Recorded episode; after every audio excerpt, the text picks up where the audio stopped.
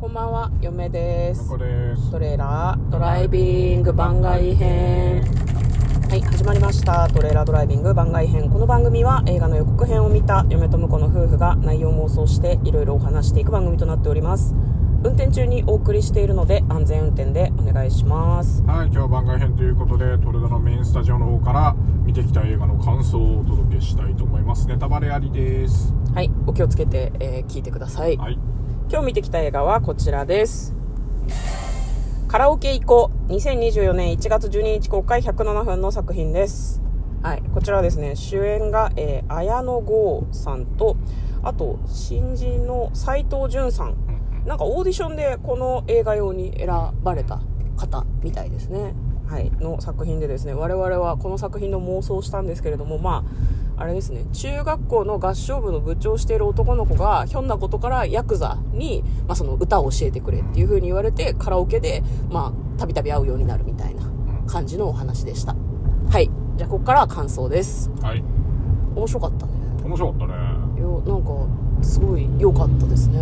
我々がどんな妄想したか忘れてますけど。忘れましたねえなんかなんだろうな。さとみくんがすごい真面目なんだけどちょっとこう、ま、悩みを抱えているんですよね。中学生の男の子が。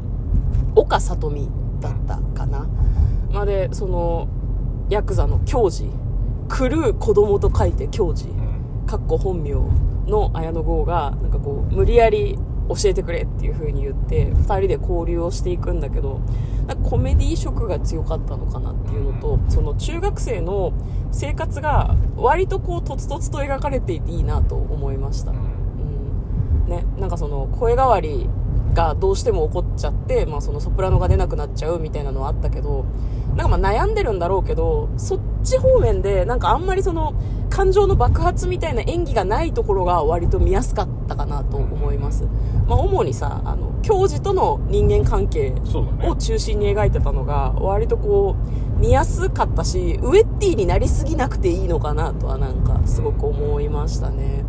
なんかちゃんと友達になっていくんだなっていうのが、んうん、分かりやすくてよかったですね。どうでしたか？な面白かったですね。ね。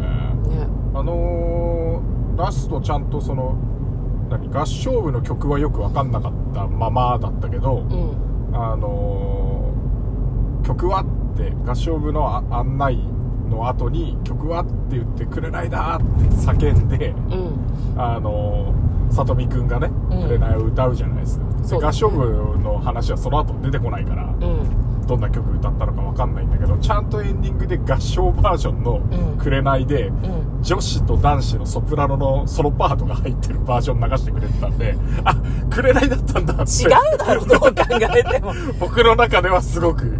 おおなるほど。いや違うの歌っててもいいんだよ、うんうん。いいんだけどきっと「くれない」を歌ったんだって思わせてくれるエンドロールだったのがすごい良かったですねですね。なんか終わり方の話だけど、はいはい。そのそういう想像の余地がある感じの終わり方だったなと思って、うんその急に里美くんがさ教授と連絡が取れなくなって、うん。まあそのなんだ。でも名刺を見つけてあ、うん。でも教授さんは夢じゃなくて本当にいたんだったって思ってそっからエンドロールだったじゃん。そうだね。なうん。なんだっけ？ミセスグリーンアップルじゃなくていつも間違えるね。あのリトルグリーンモンスターはいはいが、まあ、歌ってましたけど。でなんか府中の少中年第4中学校かなんかの多うん。分合唱部かなんかが、ね歌ってて。そう。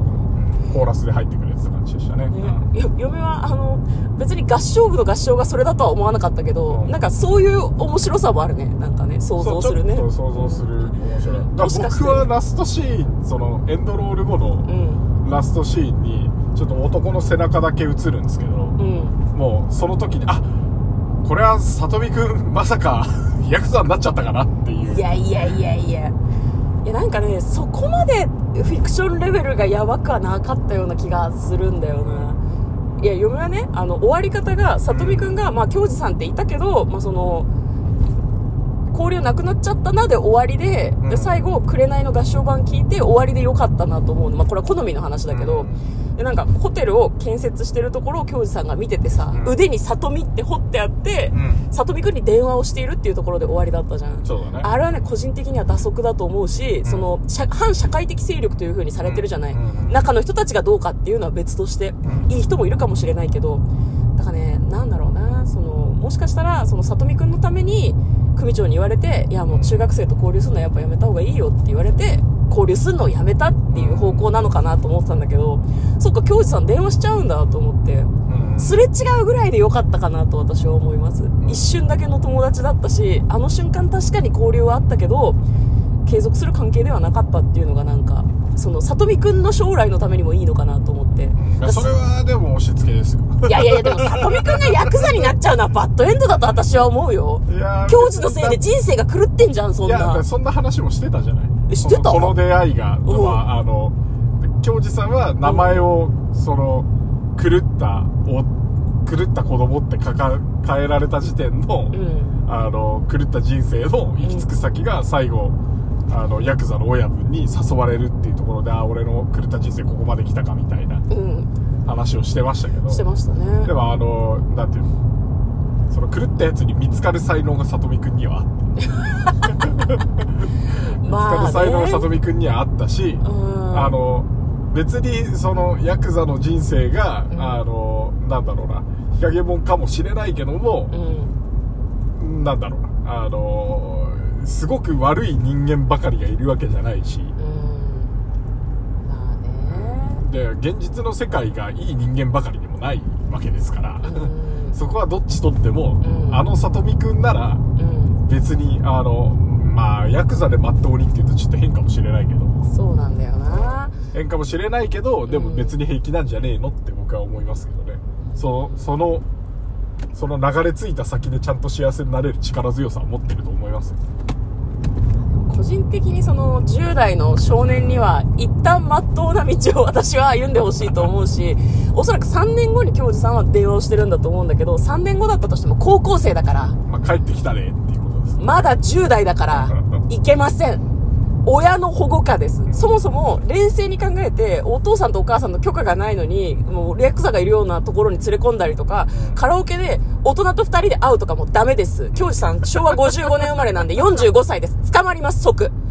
お母さんとかもびっくりすると思うよ。そうね。バレたらね。うん。だから、まあ、ただ、大人のああいう友達がいるおかげで、なんだろう、考え方が広がったりすることもまああるから、フィクションとしてありな範囲だけどう、んかね、嫁は、まあまあでも、終わり方は、うんそうね、ちょっとあれは好みには、好みが分かれるのかなとはちょっと思いましたね僕。はだからおヤクザかって思って終わらせてくれてもよかったそうだから僕としては、うん綾野剛さんのセリフなくてよかったかなっていうあー、どっちかなっていう。どっちかなっていういやでも不穏すぎるでしょ綾野剛のセリフなくて、まだいいんじゃん、教授。え、何腕に里見通ってる怖いで終わりじゃん。ホラーだよ、それはいや。里見も見せなくていいからあー、まあそうね。見せないならまあだから背中で背中でどっちかなってあのもう背中を見た時点で僕的には里見くんヤクザになったのもしかしてっていや思わないでしょいうのがちょっとあったんでそういう想像もかき立ててくれてるからまあ、あのまあ綾野剛さんのセリフなくてもよかったかなっていうぐらいですね僕はなるほどね。で、あれ腕にさ、里見って彫ってあったじゃん。うんあれ、なんで彫ったと思った？向こうは。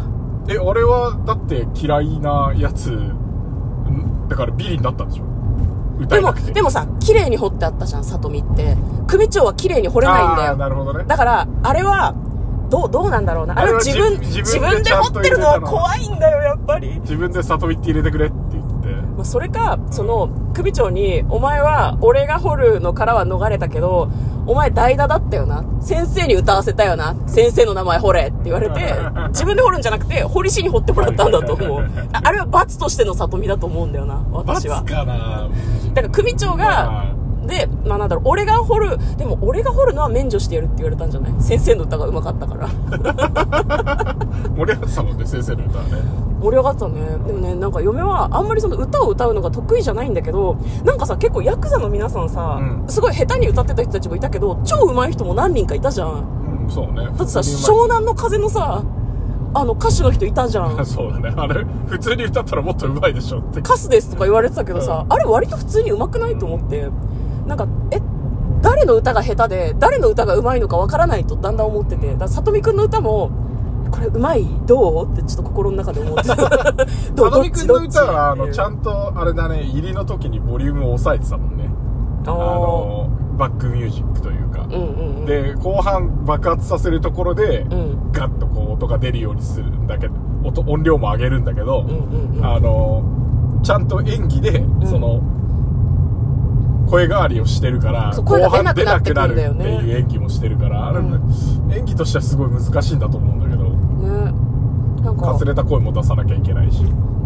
あのなんだろう。教授にやるなって言ってたことを全部やってるけど、うん。まあやっぱそういうの関係ないんだなとはなんか思いましたよね、うん。その魂とか愛とかさ言ってたじゃん。歌はうん。魂を込めた方がいいとか愛が大事とかいろいろ出てきてたけどやっぱそうなんかなっていう風に説明ではなくて彼の歌を聴いていてちょっとそう思いましたねなんかね。いや紅っていい曲ですね。いろんな紅を映画の中で聞いたけどさ名曲だなってすごい思ったよね。あとあの英語の部分をさその関西弁で和訳してたけどあれもすごい良かった。